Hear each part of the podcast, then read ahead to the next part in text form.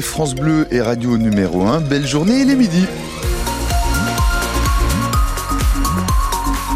Midi tout pile, dimanche 14 janvier, tout ce qu'il faut retenir de l'info avec vous, Christophe May, bonjour. Bonjour. Attention déjà aux pluies verglaçantes annoncées demain matin à l'aube et au petit matin, essentiellement sur le pays horloger, dans la vallée du Doubs et une bonne partie de la Haute-Saône, mais potentiellement toute la région est concernée. À l'heure d'aller bosser, soyez vraiment très très prudents. En attendant, Christophe, la météo va se dégrader. Oui, un ciel de plus en plus couvert au fil de la journée, mais pas de précipitation aujourd'hui en tout cas, a priori.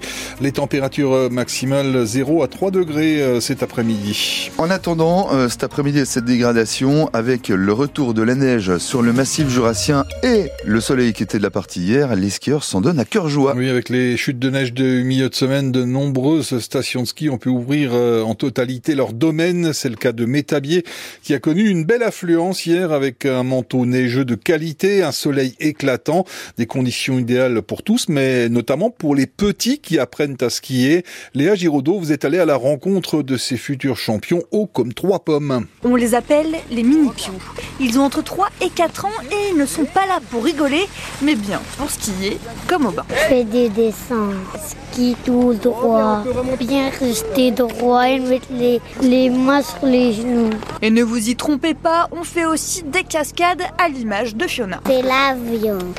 Faut lever une jambe et mettre les bras comme ça. Comme si tu faisais une croix. Oui. Et aux manettes de ce petit groupe d'élite, Clément, moniteur ESF depuis 3 ans. on est beaucoup plus dans la démonstration, dans le jeu, euh, qu'avec des adultes. Ouais. Le but, c'est essayer d'un peu créer une, une, séance où on va jouer, puis on va apprendre un petit peu le, le, milieu de la montagne, voir comment on met les skis, comment on descend avec les, les deux skis bien droits, voir un petit peu le chasse-neige, toutes les choses qui nous font évoluer en sécurité euh, sur les pistes pour euh, bah, pouvoir leur permettre d'après aller euh, vagabonder au sommet euh, sans souci. Un apprentissage du ski tôt et en sécurité, une option qui séduit Sandra, maman de l'un de ses petits skieurs. En plus, on habite dans la station, donc c'est quand même plus pratique d'avoir un enfant qui apprend à skier dès, dès tout petit d'apprendre comme moi à 12 ans. Euh. Donc pour les comme ça, il est sécure, il est bien quand il va faire du ski avec son papa et son grand frère. Ces cours d'une heure en petit groupe, affiche complète tout le week-end. Et Métabier et les autres stations du massif jurassien devraient encore attirer beaucoup de monde ce dimanche pour profiter de la neige. Après la découverte d'un homme mortellement poignardé dans son appartement de Vesoul jeudi soir, l'ancienne compagne de la victime a été présentée hier à un juge d'instruction à Besançon et mise en examen pour meurtre. Cette femme de 58 ans a reconnu en garde à vue avoir eu une altercation avec son ex-concubin et lui avoir donné plusieurs coups de couteau. La meurtrière présumée a été placée en détention. Une maison totalement embrasé hier après-midi à Senan, en Haute-Saône. Euh, les 100 mètres carrés euh, du bâtiment sont partis en fumée malgré l'intervention euh, des pompiers de Montbozon, Rio et Vesoul. Ils ont pu empêcher la propagation des flammes à deux habitations mitoyennes. Le propriétaire est sain et sauf, mais il a dû être relogé.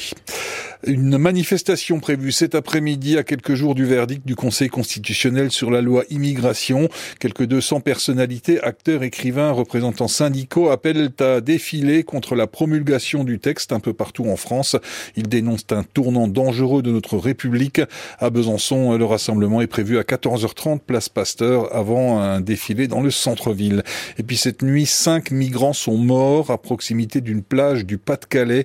Ils sont décédés alors qu'ils tentaient une eau glaciale de rejoindre une embarcation pour traverser la Manche. Et en ce dimanche, veille de match, précisément, c'est colère et frustration pour les supporters du FC Sochaux. Et oui, pas contents les supporters et même les dirigeants du club socialien parce que les jaunes et bleus vont jouer leurs deux prochains matchs au stade Bonal un lundi soir. Demain contre Nîmes à 18h15, même pas en soirée, et rebelote le 5 février, un lundi également, 18h30 contre le Red Star, le leader du national.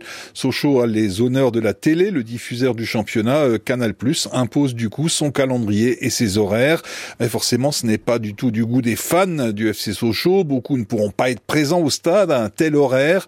Moins de monde dans les tribunes, donc un manque à gagner, mais surtout un manque de respect envers le club, estime Pierre Ventier, le président délégué du FC Sochaux.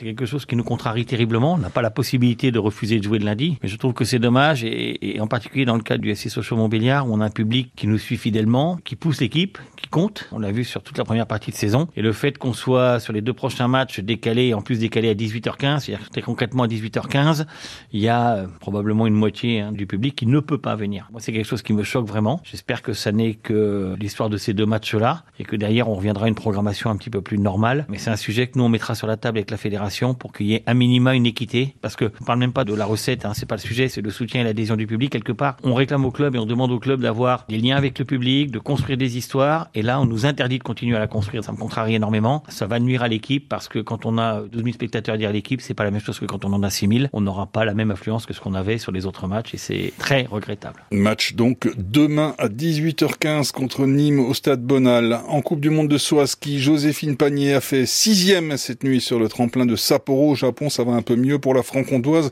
qui avait euh, signé une 17e place la veille après euh, deux euh, étapes remportées en début de saison. L'épreuve japonaise cette nuit a été remportée par Yuki Ito sur ses terres et elle prend à la franc-comtoise la deuxième place au classement général. Il y avait du biathlon hier. Les franc-comtois n'ont pas fait d'étincelle hein, dans le sprint de Ruhpolding en Allemagne. Quentin Fillon-Maillet est 33e. Oscar Lombardo 38e de la course remportée par le Norvégien Christiansen. Ça se poursuit euh, tout à l'heure, euh, dans quelques minutes, à Rupolding, la poursuite féminine, départ à 12h30, avec notamment euh, Lou Jean-Monod Laurent, et puis la poursuite masculine tout à l'heure à 14h45. En combiné, euh, les francs-comtois terminent respectivement 21e pour Laurent Multaler, 25e pour Matteo Beau et 42e pour Marco Ennis. C'était à Oberstdorf en Allemagne en Coupe du Monde. Et puis le résultat du CA Pontarlier qui a fait match nul pour son retour en championnat de National 3 de foot après son aventure en Coupe de France. Match nul un partout hier soir sur le terrain euh, de la réserve professionnelle de Dijon.